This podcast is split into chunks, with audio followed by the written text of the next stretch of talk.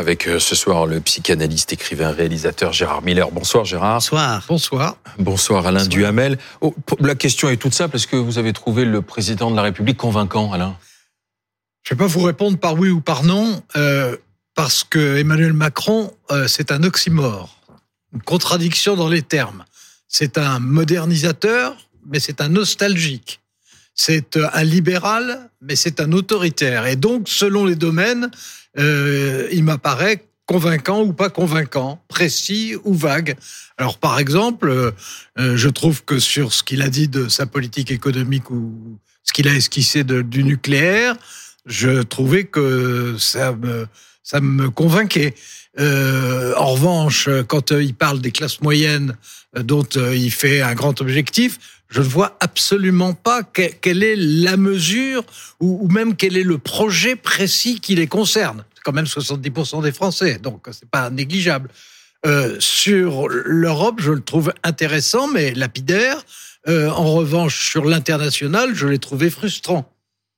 Par exemple, euh, sur les relations avec les États-Unis, je trouve qu'en ce moment, on a vraiment envie d'entendre autre chose et plus développé.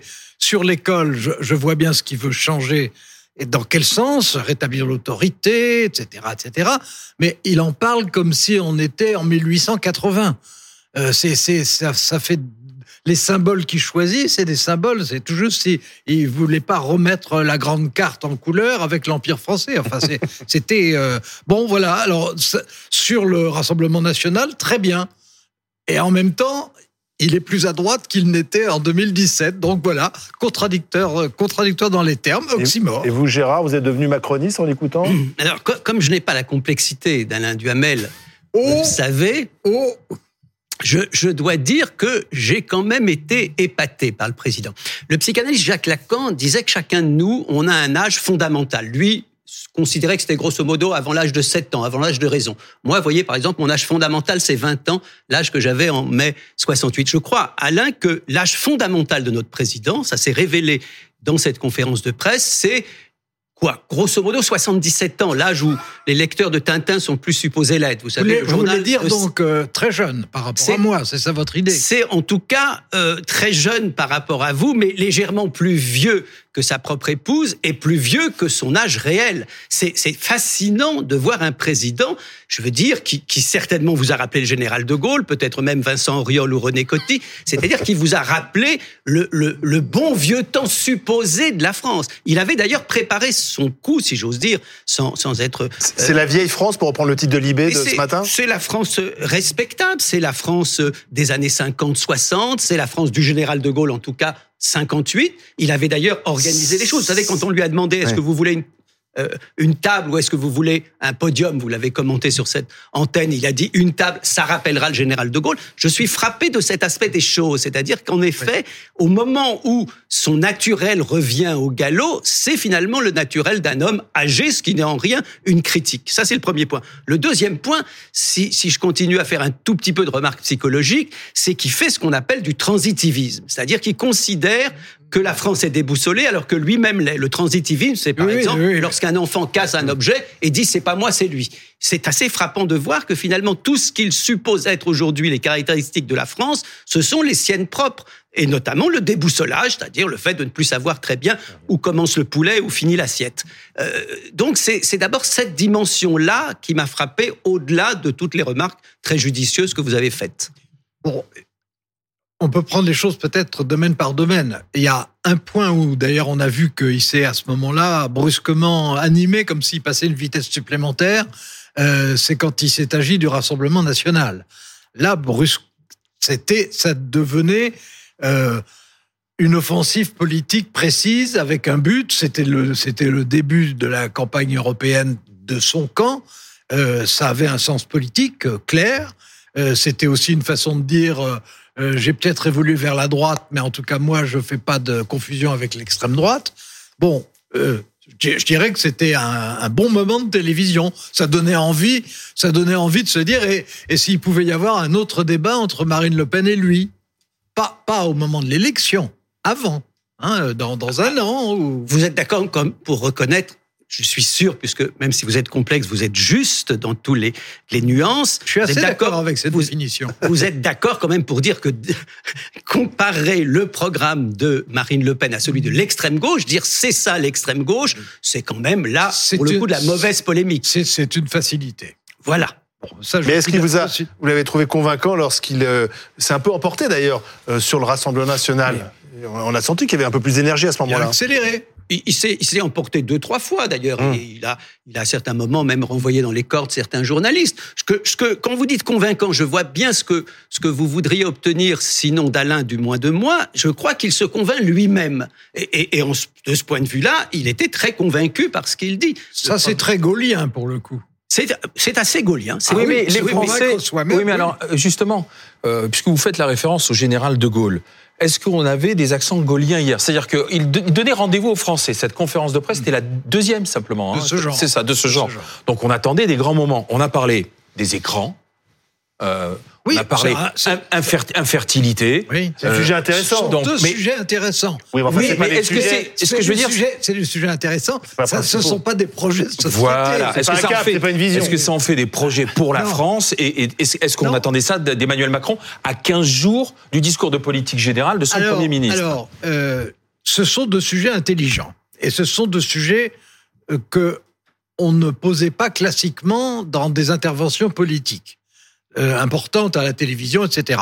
Euh, je, je, je, reconnais, et, et là, euh, d'une certaine manière, je me répète, je pense que euh, on avait affaire à quelqu'un de très intelligent qui connaît extraordinairement ses dossiers. Mais il peut passer un grand oral. Hein. Mais ça, sur n'importe quoi, enfin sur n'importe quoi le concernant, et comme tout le concerne, mmh. finalement, ça, ça fait pas mal de choses. Donc, il est assez impressionnant de ce point de vue. Et en plus, on sentait un appétit. C'est-à-dire qu'il avait envie, il aurait ouais. continué, lui. Euh, on, on, lui disait qu'il fallait s'arrêter, mais lui, il aurait fait une heure de plus. Mmh. Bon, et, et mais ça, ça c'est pas nouveau. Ça. On le sait depuis six ouais, ans et demi. On le sait, mais c'est toujours oui, plutôt agréable. Oui, non, mais c'est vrai. C'est plutôt agréable de regarder quelqu'un qui, qui, qui, connaît ses dossiers et, et, et, qui a envie de quelque chose, mmh. qui a envie d'avancer. Bon, ouais. mais en même temps, il y a toujours euh, ce, ce, ce, manque de cohérence globale. Il y a toujours l'absence la, d'un projet identifiable. Il a sûrement des projets en Pourtant, tête. On a beaucoup dit que c'était l'enjeu de cette conférence de presse. Donc oui, sur ce plan-là, il a échoué. L'enjeu de cette conférence de presse, moi, je, je, enfin, je, c'est un point de vue, hein, donc je ne dis pas que j'ai raison, mais à mon avis, c'était pas ça l'enjeu ah de la conférence de presse. L'enjeu de la conférence de presse, c'était de solenniser un changement de période. Alors, ouais. est-ce au que sein, au sein alors, du sur ce point précis, même si je me considère comme l'un des derniers anti-gaullistes de France, je dois dire que n'est pas de Gaulle qui veut. Et ça, c'est quand même le vrai problème de ce président.